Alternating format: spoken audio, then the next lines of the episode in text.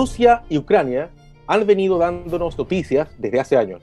Las tensiones entre Moscú y Kiev, que en la historia han compartido techo como parte de un solo país, han provocado episodios inquietantes para la paz y la seguridad de una región cuyos límites geopolíticos tocan Europa y Occidente.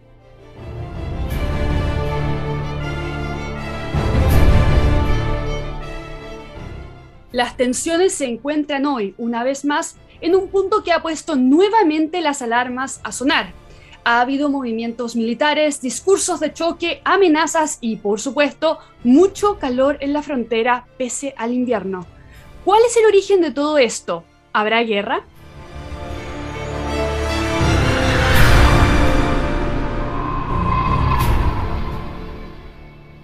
Bienvenidos a En el fin del mundo, un programa de análisis de asuntos globales donde conversamos sobre este entorno volátil, incierto, complejo y ambiguo. Hoy nos acompaña desde España Nicolás de Pedro.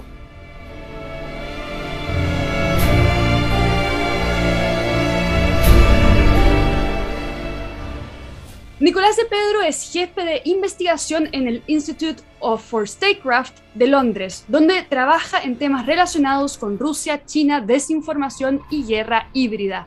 Además, es analista del Centro de Seguridad Internacional de la Universidad Francisco de Vitoria de Madrid y miembro de varias redes y grupos importantes de expertos en Rusia.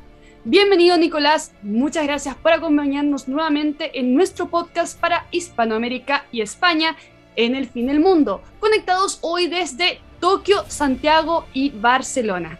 Hola, pues muchas gracias a vosotros, siempre encantado de, encantado de repetir en, en vuestro magnífico podcast y, de pasar este rato con vosotros. Muchísimas gracias, eh, Nicolás. Eh, Nicolás, vamos a ponernos hoy en un tema que eh, no es nada sencillo, que tiene antecedentes históricos lejanos, incluso comunes, ¿no? que unen a, a Rusia y a Ucrania. Y quisiéramos conversar, comenzar perdón, este, con un, un, marco muy general. ¿no? Hay al menos tres momentos en la historia de los últimos, vamos a ver, diría unos 150 años o más, ¿no? en los que se distinguen un imperio ruso, un imperio soviético y una Rusia postsoviética, que es la actual. ¿no? ¿Podrías darnos primero, este, Nicolás, un repaso general de estos tres momentos, si es que están correctamente divididos, además? Sí, efectivamente, este es una, digamos, un marco más o menos que nos permite orientarnos en el problema que hay hoy. Y sobre todo, eh, con relación al carácter o digamos, al imperio ruso, aquí lo relevante es que del lado de, visto desde Moscú y a medida que se va conformando el imperio ruso, eh, se va creando un relato en el que eh, se asume o se sitúa en, Kiev, la capital actual de Ucrania, el origen común o el origen simbólico de la legitimidad imperial rusa. Y esto, bueno, pues juega un papel muy importante dentro del pensamiento del nacionalismo ruso. El problema es que del lado ucraniano, eh, eh, o la historia, digamos, eh, la historia se ve de otra manera. Y hay un relato historiográfico muy diferente en el que se, asume que hay unos orígenes comunes, pero un desarrollo muy separado. ¿no? Entonces, la perspectiva de los ucranianos es que a lo largo de la historia han vivido más tiempo separados que juntos y cuando han estado juntos la relación no ha sido todo lo amistosa y fluida que cabría. ¿no? Es una, bueno, ambos relatos tienen eh, sus, debilidades y sus puntos fuertes. ¿no? Pero bueno, eh, desde luego lo que es un poco, eh, lo que es, es, muy simplificador, ¿no? Es de, decir que, bueno, que Rusia tiene derecho a conquistar o dominar Ucrania porque en el año, alrededor del año 1000, ¿no? en la Rus de Kiev, hay un, hay un origen ahí mítico común. ¿no? Pero bueno, esto evidentemente es un elemento a tener muy en cuenta porque hay una historia bueno, pues entrelazada entre rusos y ucranianos. ¿no? Lo que ocurre es que a partir de, bueno, pues en el siglo XIX claramente van cristalizando dos identidades nacionales nítidamente diferentes, rusos y ucranianos por un lado, y esto, bueno, pues tiene una interacción compleja, ¿no? Y luego además se une el hecho de que lo que son las fronteras actuales de Ucrania, pues eh, no son las que han sido en los últimos 150, 200 años, que ha ido variando mucho, ¿no? Y hay, hay territorios que han formado parte de otros eh, estados, ¿no? Eh, de, Polonia o de Polonia y Lituania cuando estaban juntas, o de Imperio eh, Austrohúngaro, etcétera, etcétera, ¿no? O sea que ahí hay, digamos, bueno, como en el conjunto de Europa realmente, pero digamos, dificultades a la hora de trazar, desde el punto de vista histórico, trazar las fronteras es más, eh, o bueno, abres una caja de Pandora, digamos, ¿no? de posibles reivindicaciones comunes, etc. En el periodo soviético, bueno, pues también tenían una, eh, eh, digamos, los rusos dominaban ¿eh? pero los ucranianos eran el, segundo hermano de la familia, digamos, ¿no? dentro de la familia, de la gran familia de nacionalidades soviéticas, los ucranianos también eran parte eh, muy próxima a los rusos en el mando, digamos, del conjunto de la Unión Soviética, donde los rusos claramente jugaban un rol eh, prominente, aunque al mismo tiempo el nacionalismo ruso piensa que la Unión Soviética era, mm, iba en contra de los intereses de los rusos como tal, ¿no? porque digamos, por su carácter internacionalista, multiétnico, etc. Pero bueno, aquí la cuestión es que en el año 91, la Unión, cuando la Unión Soviética, o sea, suceden tres cosas al mismo tiempo. Que se acaba acá el comunismo, se acaba la Guerra Fría y se desintegra territorialmente la Unión Soviética. Y estos tres eh, eh, elementos, eh, fin del comunismo, fin de la Guerra Fría, fin de la Unión Soviética, son parte de un mismo proceso, pero son distintos. Digamos, todos confluyen a la vez, todos están relacionados, todos tienen relevancia el uno para el otro, pero son tres elementos distintos. Y desde el año 91, digamos, venía de antes obviamente, pero bueno, claramente desde el año 91, desde Moscú hay dos elementos. ¿no? Hay, por un lado, eh, insatisfacción, la idea de que Bielorrusia y Ucrania sean países completamente independientes y desgajados de Rusia. Y dos, dificultades o un sesgo muy fuerte, ¿no? o dificultades para entender e interactuar con los ucranianos. ¿no? Y esto ha ido haciendo que su capacidad de comprender realmente y entender lo que está pasando en Ucrania se ha ido reduciendo del lado de Rusia, a pesar de la cercanía y de todos estos vínculos históricos y vínculos familiares, etcétera, etcétera. ¿no? Y desde el año 91 pues se han ido, eh, digamos, las sociedades y los dos países, bueno, pues han tenido una relación estrecha, pero también, bueno, con roces y, y dificultades, ¿no? Yo me acuerdo de Crimea y esa es como la imagen que yo tengo de la relación entre Rusia y Ucrania en el mundo más moderno, ¿no? Sí.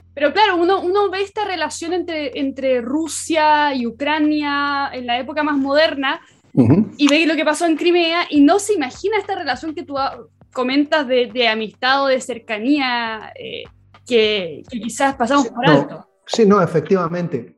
Sí, porque Claro, como Rusia no ha en ningún momento ha, asumido que Ucrania sea un país plenamente independiente y soberano, y del lado ucraniano sí, porque conviene recordar que en el año 91, cuando hay un referéndum eh, para decidir si se quieren mantener dentro de la Unión Soviética o separarse, gana la opción de separarse en todo el territorio ucraniano, incluyendo Crimea, en Crimea con menos, es algo más del 50%, en el resto de Ucrania hay variaciones, pero gana en todas las regiones de Ucrania.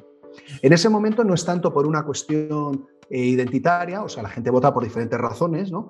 Pero en muchos casos era simplemente porque pensaban que solos estarían mejor.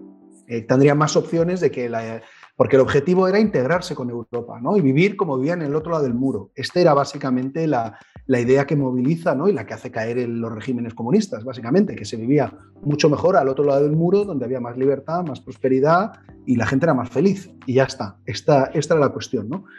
Pero claro, como Rusia no reconoce, no, no, se siente cómoda ningún gobierno, ¿eh? ni Yeltsin, ni después con Putin. Claro, con Yeltsin, como Rusia en los años 90 está débil y tiene muchos problemas, no puede proyectarse con tanta fuerza. Pero a medida cuando llega Putin, evidentemente, o sea, hay un plan muy claro o una vocación muy clara de reafirmar el poder ruso en todo el antiguo espacio soviético como poco, ¿no? Y más allá, pero como mínimo en ese espacio, ¿no? Y claro, con Ucrania, pues esto va generando fricciones. Y es importante entender que la clase política ucraniana, que siempre se ha dicho, bueno, están divididos entre pro-occidentales y pro-rusos, ¿no? Bueno, esto es un poco así, ¿no? Estas dos sensibilidades estaban ahí en el país y reflejan en parte eh, eh, un poco la, digamos, la voluntad o la percepción de la ciudadanía en general, pero nadie, nunca, ni siquiera los partidos más prorrusos, nunca nadie ha propuesto reintegrarse con Rusia. O sea, no había esa demanda en el sentido de que nos gobiernen desde Moscú. Esto no, no ha habido ningún actor político que apostara por esto. Entonces, cuando se han producido, en primer lugar, la Revolución Naranja en noviembre de 2004 y después el Maidán a finales de 2013, principios de 2014, Rusia esto lo interpreta no como eh, movimientos de protesta legítimos, ¿no? ante un régimen Mm, autoritario con mucha corrupción y demás, como era el de Yanukovych, por mucho que Yanukovych hubiera llegado al poder por medios electorales, ¿eh? hay que ver su trayectoria después de llegar al poder, también para evaluar el carácter democrático o no del gobierno de Yanukovych, pero bueno, el caso es que eh, Moscú no reconoce que esta población, la ciudadanía ucraniana, o ahora como hemos visto también en el caso de Bielorrusia, tengan ninguna capacidad de libre albedrío o, como se dice en ciencias sociales, de agencia, ¿no? que no, no son un actor. Entonces Moscú lo interpreta únicamente como esto es un golpe de Estado orquestado desde fuera. Y esto lo que está detrás es Occidente, eh, sus servicios de inteligencia, sus ONGs, etcétera, Y entonces, cuando pasa el 2004, la Revolución Naranja, ya Moscú empieza a, construir toda una infraestructura o una arquitectura para influir dentro de Ucrania de forma más agresiva. Y en el 14, cuando pasa el euro, cuando el Euromaidán tiene éxito, digamos, Yanukovych huye del país, hay un nuevo gobierno, decide que esto no puede ser porque piensa que va a perder el control sobre Ucrania.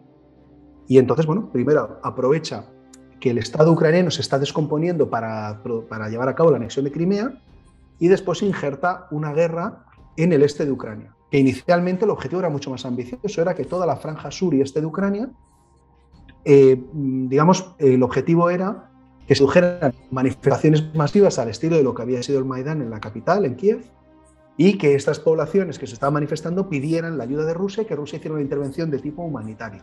¿no? Este era un poco el plan. Esto no tiene éxito y Rusia solo consigue enraizar su presencia militarmente o enraizar el conflicto en dos porciones del Donbass. Dos porciones pequeñas, pero que le permiten mantener un conflicto armado y territorial abierto desde 2014 hasta hoy. Este es un poco el resumen, ¿no? el contexto en el que estamos hoy. 1500 años de historia en, en cinco minutos. Más o menos. Sí, y bueno, entonces esto, esta intervención, tal como lo hicieron en el 14, sí les permitió, digamos, desde la óptica rusa, hacer que la agenda reformista en Kiev fuera más difícil, porque cualquier gobierno que tiene que afrontar también un conflicto armado en su territorio, pues evidentemente su agenda reformista ¿no? va a ser más difícil de llevar a cabo. Y luego también, por supuesto, bloquea la posibilidad de que Ucrania bueno, pues, eh, pudiera pensar en adherirse a la Unión Europea o la OTAN. Que conviene también eh, recordar que ninguna de las dos cosas estaba sobre la mesa, ni en el 14 ni ahora, porque Rusia crea un poco la ficción de que Ucrania eh, está a punto de ingresar de forma inminente en la OTAN, que la OTAN está ansiosa por incorporar a Ucrania y Estados Unidos se muere por desplegar misiles en Ucrania. Nada de vamos, vamos a hablar de eso, no nos adelantemos, no nos adelantemos, vamos a hablar de eso inmediatamente. Em, pero quiero volver un poco a lo que tú decías antes, eh, sobre el tema de eh, qué es ser ucraniano. un, perfil, un perfil de, cultural y demográfico, un poco de... Bueno, esto es difícil, ¿no? Como cualquier país, porque Ucrania al final es el país más grande, si excluimos Rusia, o si incluimos Rusia para que nadie se moleste, pero digamos, si incluimos Rusia es el segundo país más grande de Europa. Decía excluir Rusia porque Rusia tiene este carácter euroasiático también, no, no por otra razón. Em, pero bueno, es el segundo país más grande de Europa, son casi 600.000 kilómetros cuadrados, más de 40 millones de habitantes, o sea que es un país grande, y en el que su población es eh, variada, ¿no? Eh, en la que el uso del, bueno, del uso de la lengua ucraniana es más, está más extendido en la parte oeste del país, la parte que está más próxima, digamos, al, al continente, o sea, al centro de Europa, y en el este más eh, práctica eh, o más uso más habitual del ruso, sobre todo en las ciudades, no tanto en el campo, en las zonas rurales. Ahora bien, es importante tener en cuenta que eh, rusófono, o sea, persona que usa el ruso como lengua habitual, eh, ruso étnico y prorruso son cosas distintas. Digamos que en toda esta maraña de desinformación que ha habido estos últimos ocho años, se dan como por si fuera lo mismo. Entonces, los mapas lingüísticos no nos dan solo o no permiten establecer eh, correlaciones políticas de forma automática, porque hay muchos, cientos de miles, o la mayoría incluso de ucranianos que son rusófonos, que son leales a Ucrania y que no quieren eh, que Ucrania sea dominada por Rusia. O sea, que hay, mm. hay, hay, efectivamente, porque uno, uno tiende a pensar de pronto que hablas ruso, ¿verdad? Mm. Entonces eh, miras hacia Moscú, ¿no? hablas ucraniano y enseguida tú eres leal a Ucrania y miras probablemente vas a Europa Occidental. Es decir, que entonces lo que tú nos estás diciendo es que eso no es tan así. No, no, no es tan así. Y además, en estos ocho años de guerra, ha ido cristalizando también una identidad política ucraniana muy clara, ¿no? Eh, que tanto, independientemente de qué lengua se use de forma habitual, se sea muy leal con la idea de Ucrania como Estado independiente y como nación. Y esto es bastante, bastante, mucho más frecuente de lo que, eh, a veces parece, ¿no? en toda esta maraña de informaciones que vemos, de país dividido, etcétera, que no se corresponde tanto con la realidad. Eh, esa es la razón, de hecho, por la que eh, este plan que comentaba antes, ¿no? de provocar una revuelta en todo el sur y este de Ucrania, lo que se llamaba, que, ahora, que, en ese momento se popularizó de nuevo el término de Novorrasia, ¿no? la nueva Rusia, un término de origen zarista, por eso fracasó, porque realmente no generó esa, no había esa reacción popular ¿no? Eh, para pedir que Rusia interviniera. Y la guerra lo que ha generado también es este rechazo, ¿no? porque en Ucrania es muy difícil encontrar a alguien que piense que lo que están sufriendo es una guerra civil. Todo el mundo entiende que el conflicto armado no se entiende sin la intervención rusa, aunque haya también participación local de algunos eh, eh, activistas o militantes locales que combaten contra el ejército de Ucrania y son ucranianos, ¿no? son eh, prorrusos ucranianos. Pero nadie piensa que es una guerra civil. Al contrario que en el lado de Rusia, ¿no? que digamos en, el debate mediático en Rusia lo presentan como puramente una guerra civil, pero eso no se corresponde con la realidad. De hecho, de los eh, aproximadamente dos millones de personas desplazadas de, la zona de conflicto en el Donbass, un millón y medio más o menos aproximadamente se han ido a otras zonas de Ucrania y el resto eh, al territorio ruso, de la Federación Rusa. Entonces, claro, si fuera una guerra que se explicara y que fuera, digamos, como la presenta la propaganda rusa, de carácter genocida contra eh, los rusos, los rusófonos, ¿no? la población rusa, pues hombre, sería un poco raro que, que el grueso de esa población desplazada fuera al territorio ucraniano, eh, que está bajo control de las Fuerzas Armadas ucranianas. No tendría mucho sentido, ¿no? Y, entonces esto es, bueno, es una eh, cuestión compleja, pero ahí es donde yo creo que falla más, digamos, la lectura rusa de lo que está pasando, ¿no? Porque Rusia, sus interlocutores en Ucrania son o bien militantes ¿no? que están combatiendo, ¿no? milicianos en el Donbass, eh, o bien parte de la clase política ucraniana que está muy corrompida. ¿no? Y no tiene más interlocutores casi.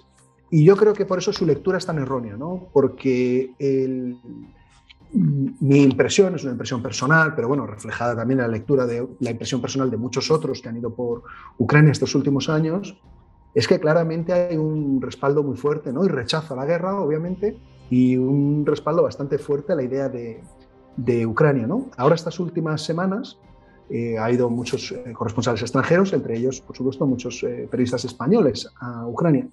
Y cuando se han desplazado, es interesante porque los reportes de televisión y demás, cuando se han desplazado a las zonas que en teoría, con estos mapas lingüísticos, pues serían más propicias para, mostrar simpatía con Rusia, ¿no? digamos las ciudades de Kharkiv, Dnipropetrovsk, Mariupol, no han encontrado esto lo que han encontrado es al revés. Les ha costado encontrar gente que respalde, ¿no?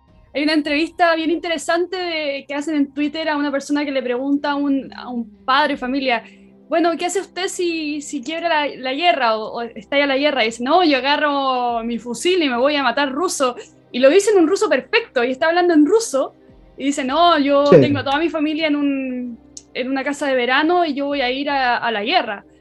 Entonces ahí se rompe totalmente la, la fantasía o el discurso. Sí, sí, sí, porque hay esta determinación de defender el país, ¿no? Y claro, si se produce la invasión, que ya veremos, eh, ya veremos luego, ¿no? Pero hay, mucha gente que al menos su, su, lo que ha declarado es que ellos irían a luchar y defender su país, ¿no? Ya veremos si luego, pues eso pasa o no, ¿no? Que hay que verlo cuando llega el momento, es difícil, claro pero, pero que el, relato es eh, simplificador, ¿no? de que están los ucranianos del oeste imponiéndose a los rusos del este, mm, no se corresponde realmente con la realidad que hay sobre el terreno. Y un comentario solamente, este, Nicolás, porque no lo hemos aclarado acá en el programa, que además, este, que, es bueno saberlo, ruso y ucraniano pertenecen a la familia lenguas eslavas, ¿no? sí, a la que pertenece la misma familia el, polaco, el checo, el eslovaco, el esloveno, el búlgaro, es decir, es una gran familia y justamente son muy cercanas, además.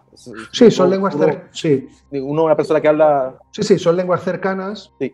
No, que dice una persona que habla checo o polaco, escucha el ruso, no va a entender todo, pero bastante. Pero un ucraniano que escucha el ruso, un ruso ucraniano, es bastante. Sí, bueno, es más fácil al revés. O sea, es más fácil el ucraniano que entienda el ruso que al revés. Exacto. Porque el ucraniano tiene un acento así más, más cerrado, eh, es, es, un poco más complicado para, en general para los rusos.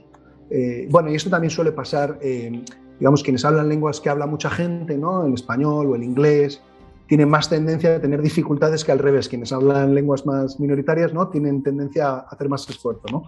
Sí, o sea, son lenguas de la misma familia, por supuesto, próximas, pero bueno, lenguas distintas al fin, ¿no? Eh, al fin y al cabo. Y, bueno, próximas que se pueden entender, pero ya digo que a un ruso si es todo en ucraniano le cuesta más. Le cuesta más comprenderlo. Le cuesta más comprenderlo, sí, sí, esto sí. Y fíjate que nos vamos a poner ahora un poquito en la, en la actualidad, porque aquí hay una palabra clave que es la OTAN. Lo que más hemos escuchado, hemos escuchado en, este, en, estos últimos días es una aparente, o una clara, mejor dicho, no aparente, una, una clara molestia, este, una clara incomodidad con que Rusia, con que Ucrania para Rusia o que Ucrania se acerque de alguna manera a la OTAN. Había hace años un dicho, que no, no sé si sigue vigente, pero era como casi que se, que se dice con un poco de forma de chiste, que decía que la OTAN estaba ahí para mantener a los rusos fuera, a los estadounidenses dentro y a los alemanes abajo.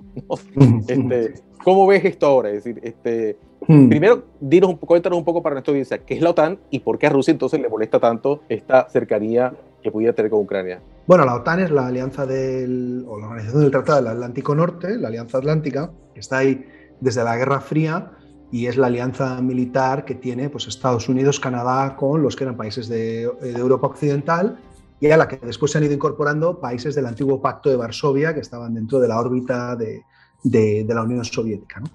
Eh, entonces la OTAN sigue existiendo, es el paraguas principal de seguridad para la mayor parte de países europeos y en este sentido sigue manteniendo su, su plena vigencia. Yo eh, lo que diría también es que creo que ha sido un éxito, ¿no? Porque Rusia plantea esta operación en tres frentes, ¿no? El militar, el diplomático y el mediático. Y en el mediático han tenido también mucho éxito, porque han conseguido situar el asunto que parezca que es por un lado la OTAN y por el otro Rusia y que ambas quieren comerse Ucrania, ¿no? Y que, bueno, y Rusia tiene más derecho porque, pues, por esto, por lo que hemos comentado, ¿no? El peso de la historia, eh, proximidad étnica, en fin, vínculos familiares, etcétera, etcétera. Lo cierto es que aquí pasan dos cosas. Una, que Ucrania no estaba, digamos, no iba a convertirse en miembro de la OTAN de forma inminente ni en 2014 ni ahora. O sea, cuando Rusia atacó a Ucrania, pues la, la variable OTAN no estaba ahí. Y yo creo, eh, en fin, estoy bastante convencido, eh, Rusia no, no afronta una amenaza militar. O sea, la OTAN no es una amenaza militar para Rusia por mucho que insista. Lo que ocurre es que si un país es miembro de la OTAN, la capacidad de Rusia para presionarlo, intimidarlo e interferir en sus asuntos internos es mucho menor. Y esto es lo que le preocupa, esto es lo que realmente le preocupa. No desde el punto de vista militar, digamos, que eventualmente, que como digo, no está en ningún horizonte previsible la posibilidad de que Ucrania se incorpore a la OTAN, pero lo que le preocupa no es tanto la variable militar a Rusia, eh, como el hecho de que cuando un país tiene esta cláusula de defensa colectiva, porque la OTAN básicamente su, toda su fortaleza y su razón de ser es el artículo 5 del tratado, que lo que dice es que un ataque contra uno es un ataque contra todos. Y entonces, claro, pues si ataques a un país, estás atacando a todos, incluido Estados Unidos, ¿no? que es el gran garante de, digamos, de la organización. ¿no? Entonces esto te, te, impide, digamos, impide, pues por ejemplo, que Rusia cuando se relaciona con las repúblicas bálticas, con Estonia, con Letonia, con Lituania, bueno, puede poner presión, ¿no? Hay todo constantemente, ¿no? Vuelos, eh, aviones rusos que violan el espacio aéreo de los Bálticos, es un juego constante, ¿no? de tensión constante, pero Rusia, claro, eso tiene un efecto disuasorio muy fuerte, ¿no? el hecho de que estos países que son muy pequeñitos, con poblaciones pequeñas, ¿no? y que al lado de Rusia pues, son países muy pequeños y con una, en fin, con una fuerza militar muy, muy reducida y, y que no, son, no representan ninguna amenaza militar para Rusia, pero el hecho de que formen parte de la OTAN hace que, la, que Rusia no pueda ejercer toda su presión militar e intimidación militar sobre ellos. ¿no? Y esto es, en mi opinión, lo que realmente le preocupa a Rusia, porque de hecho la respuesta que se le ha dado ¿no? a las, eh, al ultimátum que planteó Rusia es un diálogo en materia de transparencia militar, de creación de confianza, control de armamentos. Y Rusia ha dicho que esto no, que le parece secundario, porque yo creo que esto refleja que evidentemente no, no afrontan una amenaza militar eh, real. ¿no? Pero, y, pero bueno, consiguen esto porque además también para la opinión pública en Rusia la OTAN es una organización muy impopular, ¿no? Y como era el enemigo ya en la Guerra Fría, digamos, está muy, muy construido ese relato, ¿no? Tiene, un, tiene hay mucho pozo la idea de que la OTAN es un enemigo que quiere atacar Rusia. Pero, bueno, solo hay que pensar que en este contexto ahora, ¿no? en el que estamos, en febrero de 2022, mm, la única posibilidad de que haya una guerra a gran escala en Ucrania es si Rusia decide atacar Ucrania, ninguna otra. O sea, no hay nadie que esté pensando en usar la fuerza, no hay nadie que esté amenazando con el uso de la fuerza contra Rusia. Y Rusia precisamente puede concentrar tanta fuerza alrededor de Ucrania porque no tiene que proteger otras fronteras, porque sabe que no le van a atacar. No le va a atacar Noruega, no le va a atacar Suecia, no le va a atacar Finlandia. También sabe que no le va a atacar China, o, o cree que no le va a atacar China, ¿no? Y parece lo más probable, vamos. Eh, entonces, ahí hay una simetría clara, ¿no? El, uno, el único actor que está dispuesto a usar la fuerza y cambiar fronteras y desde luego eh, cambiar el statu quo de la seguridad en Europa por la fuerza y unilateralmente Rusia. O sea que hay una simetría muy, muy evidente de intenciones. Y si tuviéramos que resumirlo, ¿qué es lo que está pasando ahora? Porque hay mucha gente que teme una guerra, hay gente que dice, bueno, Rusia tiene eh, agarrado del, pelo básicamente a Europa porque tiene los mm. ductos de gas. Hay gente que teme una guerra y teme el, escalamiento de una guerra a, través de, este primer ataque. Vemos en las noticias tropas siendo movilizadas, bien, vemos a Estados Unidos también movilizando tropas. Y por el otro lado, y perdón si esta pregunta se hace un poco amplia, vemos a, a un Xi Jinping, un pseudo aliado de China que de repente, o sea, de Rusia, que de repente es aliado, pero de repente no lo es, viendo esto quizás como una oportunidad para usar esa divergencia de la tensión para sus propios fines. Entonces, mm. si tuviéramos que resumir en tres minutos qué es lo que está pasando hoy día eh, en esta zona y cuál es la, lo que a todos les preocupa, que es la posibilidad de guerra, ¿qué dirías tú?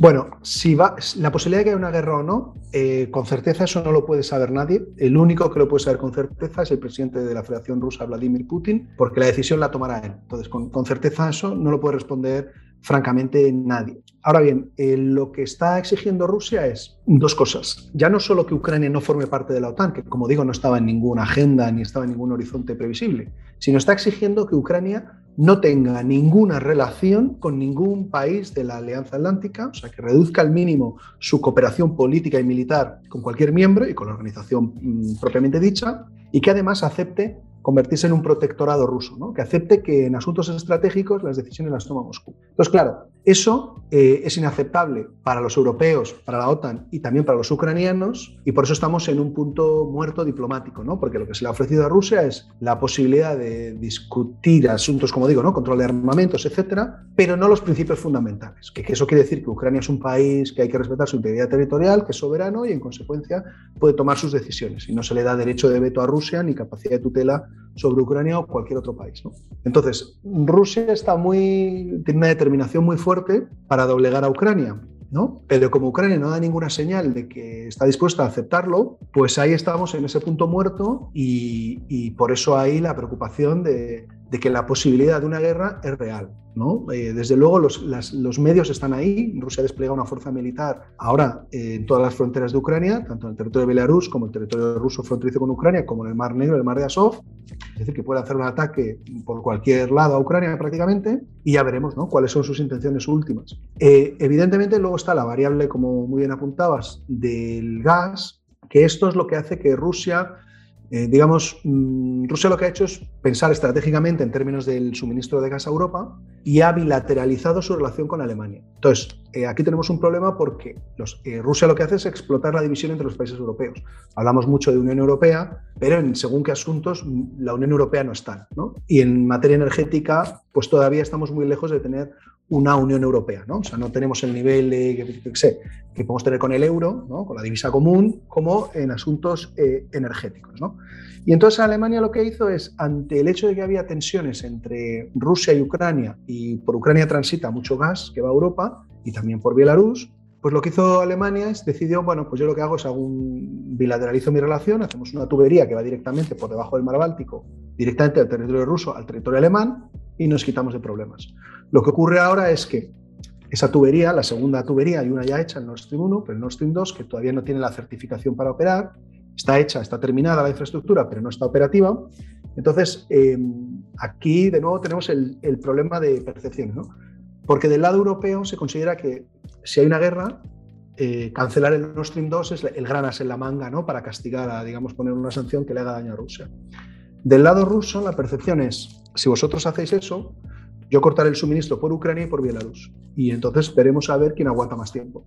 Y los rusos, yo creo que, en fin, que no se equivoquen en su cálculo, piensan que en ese, en ese mm, disputa tienen cierta ventaja, porque ellos evidentemente sufrirían, dejarían de ingresar divisas, está claro.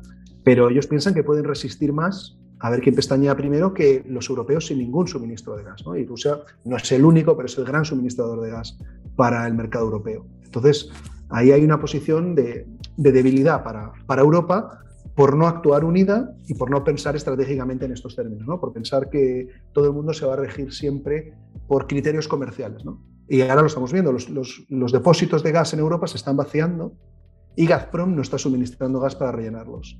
Y los europeos en algún caso están como perplejos, ¿no? porque el, gas, el precio está caro, te vamos a pagar mucho. ¿Por qué no lo haces? Bueno, ¿por qué? Porque la única, eh, la única lógica que siguen no es la comercial. Quieren ganar dinero, por supuesto, pero no es el único lógica por la que se rige el operador ruso. ¿no? También hay elementos estratégicos y, bueno, para ejercer presión y eh, porque tengamos en cuenta que Rusia lo que está tratando de cambiar son los últimos 30 años de historia y poner las bases para que los próximos años o décadas quizás la relación y la seguridad y la dinámica en el continente europeo sea diferente. Entonces ellos están dispuestos a asumir más costes que nosotros. Y la tercera variable, en este, que me he ido un poco más de los tres minutos, pero vamos, sigo por ahí más o menos, la tercera variable es la de, como comentabas, el papel de China. ¿no? El papel de China es bueno, em, tiene, hay ambigüedades ¿no? Em, y hay matices, obviamente, pero evidentemente, o sea, hay un elemento que, en mi opinión, eh, hay dos puntos de vista. ¿no? Hay quienes que la relación es meramente, eh, es mucho más superficial y llena de problemas de lo que se cree, y hay quienes creen, y yo estoy en esa línea más bien, que la convergencia estratégica es bastante seria y hay que tomársela en serio. ¿no? ¿Por qué? Porque creo que hay un objetivo común que es poner fin a la hegemonía de Estados Unidos y del llamado orden liberal y sus valores. ¿no? Yo creo que en eso eso es lo que, ese es el principal combustible o lo que principal pegamento entre Rusia y China. Y después, una vez que consigan eso, si lo consiguen, bueno, entonces ya vendrán las eh, rivalidades que puedan tener en, este o aquel u otro mercado. ¿no? Pero creo que ahora esta consideración prevalece sobre cualquier otro, más allá de que luego tengan bueno, pues pequeñas desavenencias, competencias en un mercado o en otro. Entonces, China tiene mucho interés, eh, tiene, o sea, para China, desde el punto de vista económico, Europa, la Unión Europea es mucho más importante que Rusia. Pero China va a jugar un papel de wait and see, ¿no? de mirar a ver qué pasa y que, eh, digamos, que haya tensiones, que haya división entre los europeos y que se erosione el vínculo transatlántico, a China ya le interesa, que no haya un bloque, digamos, occidental sólidamente eh, articulado, monolítico exacto. Cuanto más divisiones haya, bueno, pues más dificultades tendrán para proyectarse con fuerza en áreas que a China le interesa más, ¿no? Evidentemente su vecindario, el mar del sur de China, el Indo-Pacífico, ¿no? Si Estados Unidos además sigue teniendo que dedicar atención y recursos al continente europeo, que es lo que no quiere hacer, pues eso le hará más difícil proyectarse con toda su fuerza o más fuerza en el Indo-Pacífico. Y al mismo tiempo, si hay desavenencias entre los europeos y Estados Unidos, pues los países europeos que se proyectan hacia el Indo-Pacífico, fundamentalmente Francia, pero algún otro también, pues no se proyectarán completamente en coordinación con Estados Unidos. Y eso también es de interés de, China. ¿no? O sea que, bueno, hay elementos, quiero decir que China también juega mm, una partida también con, con más dimensiones, ¿no? porque tampoco quiere, en fin, quiere mantener su, su acceso y también, por ejemplo, muchos intereses económicos en Ucrania, pero, bueno, que digamos que cambie en parte las reglas del juego global es un objetivo que comparte con Rusia, ¿no? Esta idea de que Estados Unidos y los valores democrático-liberales no son el eje de legitimación de, la realidad internacional. ¿no? Por eso les irritó tanto eh, a ambos esta cumbre eh, por la democracia o por las democracias, no recuerdo el nombre exacto, que organizó Biden ¿no? hace, hace unos meses. ¿Por qué? Porque es por la disputa de la legitimidad. ¿no? Eh, la idea de, pues lo que están diciendo es, no, no, hay muchos modelos de democracia. Vosotros tenéis el vuestro y nosotros tenemos el nuestro. ¿no? En China están diciendo esto. Eh, Rusia no entra tanto en este debate ideológico, Rusia lo que su narrativa es Occidente es decadente, ha, perdido sus valores, ya no, en fin, no se respeta la dignidad ni las tradiciones ni, nada, y nosotros somos un faro espiritual, digamos, ¿no? para Occidente. Esta es la narrativa de Rusia.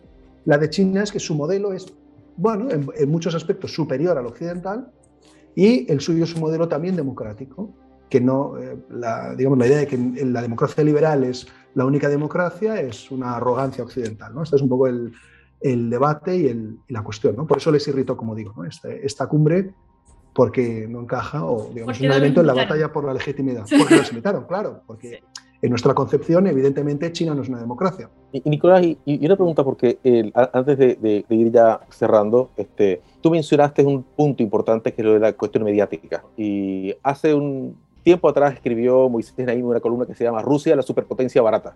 No, no sé si tú la, conoces, pero una columna en la que él explica por qué Rusia, sin necesidad de tener, sin necesidad de hacer uso o, de, todo su arsenal militar, mm. tiene una gran, un gran poder precisamente en manejo de redes sociales, lo mediático, la propaganda, etcétera. Muy brevemente, ¿cómo, cómo, cómo le está yendo en este momento con, lo de, con el caso de, de, Ucrania? Bueno, pues en el caso de Ucrania, eh, a ver, por un lado es evidente para la opinión pública, eh, por lo menos en, en, Europa desde luego, que, eh, a ver, quien está amasando tropas y quien, en fin, quien está amenazando y quien resulta amenazante es Rusia, ¿no? Esto, digamos, porque es tan evidente que es difícil de, de, de, contradecir esta visión, ¿no? Pero sí han tenido éxito en la medida que eh, bueno, pues situar, como digo, ¿no? el debate como si hubiera, pues en otro lado está la OTAN, que también es beligerante, que también amenaza, eh, y que Rusia en, en, parte se defiende, ¿no? o poner al mismo nivel eh, pues, eh, algunos envíos de tropas que ha habido a Estados Unidos, ¿no? que son, son cantidades muy, muy limitadas y que básicamente es un mensaje de solidaridad y de tranquilidad para los aliados de, perdón, de los aliados de la OTAN que están próximos a Rusia, eh, y, y, buscando un efecto disuasorio, es decir, que Rusia no tenga la tentación de, si lanza una operación en Ucrania, de ampliar el teatro de operaciones. Que recuerde que si ataca a otro país que es miembro de la OTAN, entonces sigue vigente el artículo 5 y seguiría siendo un, ataque contra todos, no solo contra una de las repúblicas bálticas o contra, no sé, Rumanía, Bulgaria, el que fuera, ¿no? O sea, pero no hay esta vocación, o sea, que en ese sentido, bueno, pues la propaganda rusa ha tenido cierto éxito para que esto parezca así, ¿no? Y depende de los lugares, ¿no? Eh, desde luego ellos invierten, o sea, invierten mucho y poco, invierten mucho en la medida que ponen mucho más dinero que nadie y lo hacen de forma sistemática y tienen una maquinaria mediática destinada a la desinformación de, de forma sistemática y masiva y nadie en Occidente, ¿no? en ningún país democrático tiene algo similar. Eh, y eso es mucho, pero desde su perspectiva, desde la, la perspectiva lo tenemos que ver, es que es poco, porque por medio de estas herramientas se consiguen objetivos estratégicos.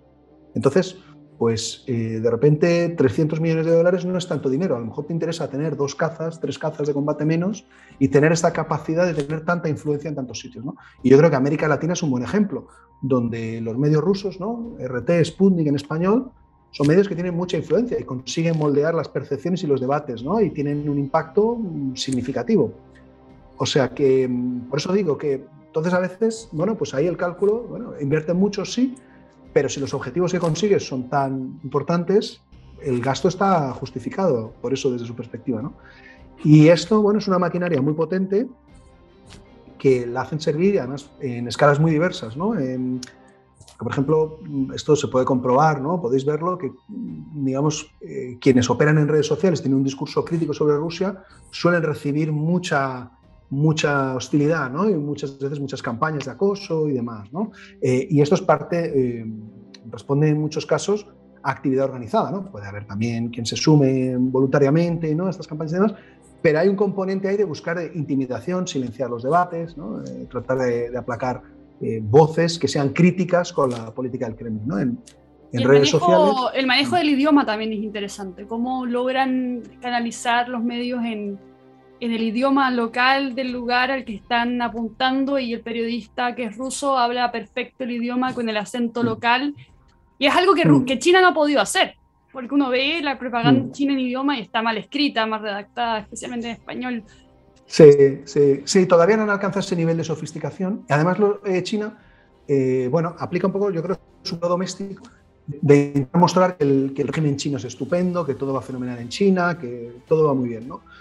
En cambio, Rusia lo que hace es, en cada país y, para cada audiencia, se adapta al contexto local y entonces busca cuáles son los elementos que le son útiles, ¿no? Para desestabilizar o para sumar. En el caso de América Latina, en el caso de los medios en español rusos, es muy evidente que están claramente incardinados en el eje eh, bolivariano, para entendernos, ¿no? O sea, digamos, a toda la izquierda bolivariana en América Latina tiene este respaldo y este factor amplificador, ¿no? Y es, ahí es donde se dirigen. Pero luego, si comparamos lo que hacen en otros idiomas, eh, en alemán, por ejemplo, en Alemania se dirigen mucho más al público de derecha, eh, de derecha, nueva derecha, derecha populista, derecha xenófoba. O sea, que ahí el mensaje es muy diferente. ¿Y por qué? Porque lo adaptan al contexto. No, no responde a una línea ideológica o a unos... Eh, no, no, el, el, criterio no es ese. El criterio es aquí que me interesa en función de mis intereses, que puede ser desestabilizar o puede ser reforzar un gobierno o hacerlo caer o generar inestabilidad para, para distraer o sembrar eh, discordia ¿no? en, en, un país o en otro. O sea que, por ejemplo, un, un, tema muy interesante es, en Rusia ahora mismo están, están empezando a aplicar mm, medidas draconianas a cualquiera que comparta eh, información en redes sociales que cuestione la eficacia de las vacunas. ¿no? Y, eh, sin embargo, hacia afuera, Rusia es prácticamente bueno, un, un, elemento central, un actor central en la difusión de todo tipo de, de, de, desinformación, tonterías, chorradas sobre vacunas. En el caso de España, los canales de Telegram que están difundiendo todo tipo a veces de chorradas o información completamente conspiranoica y delirante sobre la cuestión de las vacunas, en muchos casos el origen está en Rusia de esas informaciones. ¿no? y o sea, hacia mi, hacia mi opinión pública, porque evidentemente Rusia está teniendo muchos problemas ahora con la gestión del COVID, es aquí, no sé, aquí ni una tontería, ¿no? Aquí porque lo que quiero es que mi población se vacune y hay mucha desconfianza pública. Es un efecto también ¿eh? en Rusia de, de, la propia población desconfía del mensaje público y no, y no cree en, en, las vacunas ni en la vacuna rusa, por supuesto. Pero hacia afuera, oye, vamos a generar, eh, vamos a alimentar. ¿Por qué? Porque tiene potencial desestabilizador. O sea, no es ni siquiera por, eh, a veces se ha dicho, ¿no? Para favorecer su vacuna. Yo creo que no, es que ni siquiera es eso, es porque tiene un, fa un factor desestabilización. ¿no? Eh, mucha gente, si tú consigues además que gente eh, local, el gran éxito es que una operación se imbrique y, amplifique cosas locales. ¿no? Entonces, eh, el asalto al Capitolio en Estados Unidos, es, seguro que el 99% son americanos y que están firmemente convencidos de que creen que están defendiendo la democracia. ¿no? No, no que están haciendo un asalto contra la democracia. Ese es el gran éxito, alimentar eso. ¿Por qué? Porque tiene un gran potencial eh, desestabilizador. ¿no? En Estados Unidos está, han estado alimentando al mismo tiempo el delirio woke eh, y el Black Lives Matter y las milicias extremistas blancas. Entonces, si tú alimentas simultáneamente esos dos movimientos, claramente lo que estás buscando es alimentar un enfrentamiento, no, no promover ninguna visiones, ni debate, ni demás. ¿no? Nicolás, nos tenemos que ir yendo ya porque se nos ha pasado el tiempo muy rápido. Si tenemos que ver un lugar, poner atención en una noticia o un tipo de noticia sobre Ucrania en las próximas semanas, ¿qué sería? Mm. Bueno, pues como me das esta oportunidad, yo diría que hay que tener mucho cuidado porque si de repente se produce una noticia ante la que Rusia dice que se ve obligada a intervenir en Ucrania. ¿no? O sea, que ha habido algún tipo de provocación y demás. Porque yo creo que hay que aplicar un poco el sentido común. Porque si los ucranianos, es pensar que los ucranianos han estado esperando tres meses a que Rusia sitúe todo su ejército alrededor de Ucrania y entonces han decidido provocarles para que, para que les lancen un ataque. ¿no? Pues hombre, esto no, no es un poco difícil de creer. ¿no?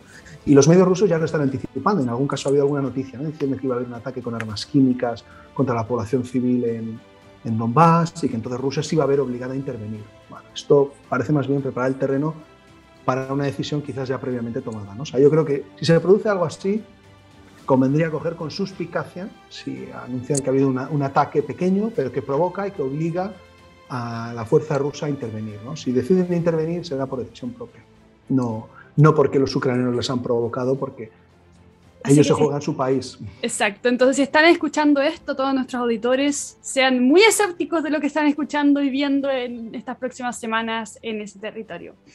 Nicolás, nuevamente agradecerte por habernos acompañado el día de hoy. Como siempre ha sido un gusto. Te vamos a invitar de nuevo cada vez que tengamos algún conflicto o potencial tercera guerra mundial. Cada, cada vez que los rusos no estén fastidiando un poco. Sí, pues entonces hablaremos con frecuencia, me, me imagino o me temo, porque están en, están en una fase de efervescencia y, y, bueno, ya veremos dónde lleva todo esto, pero, pero están claramente en una fase de efervescencia porque ven una ventana de oportunidad también. Ven un Estados Unidos que está muy dividido, eh, que está con una polarización paralizante, ¿no? realmente con un problema de fractura interna muy profundo, bueno, como muchos otros países de todo el, el, orbe occidental, digamos, de todos los países eh, occidentales, entre los que incluyo, por supuesto, a los países latinoamericanos, y, eh, y también ven una administración que es débil, ¿no? que aparte que tiene este problema doméstico, pero ven una administración débil y unos países europeos divididos y también débiles en buena medida. Y entonces esto es un incentivo muy fuerte para tratar de, de, de, repartir cartas de nuevo y empezar la partida otra vez. ¿no? O sea, y subirse que... a la ola y esperar que no, no suba ningún mm. líder que les haga frente. Nicolás, nuevamente, muchas gracias. Y muchas gracias a todas las personas que nos están escuchando en este capítulo de En el fin del mundo. Recuerden que pueden escuchar un nuevo capítulo cada dos semanas o ver el gran repertorio de entrevistas que ya están subidas con expertos de primer nivel en temas de relaciones internacionales y tendencias universales. Muchas gracias y que tengan una buena semana. Hasta luego. Muchas gracias.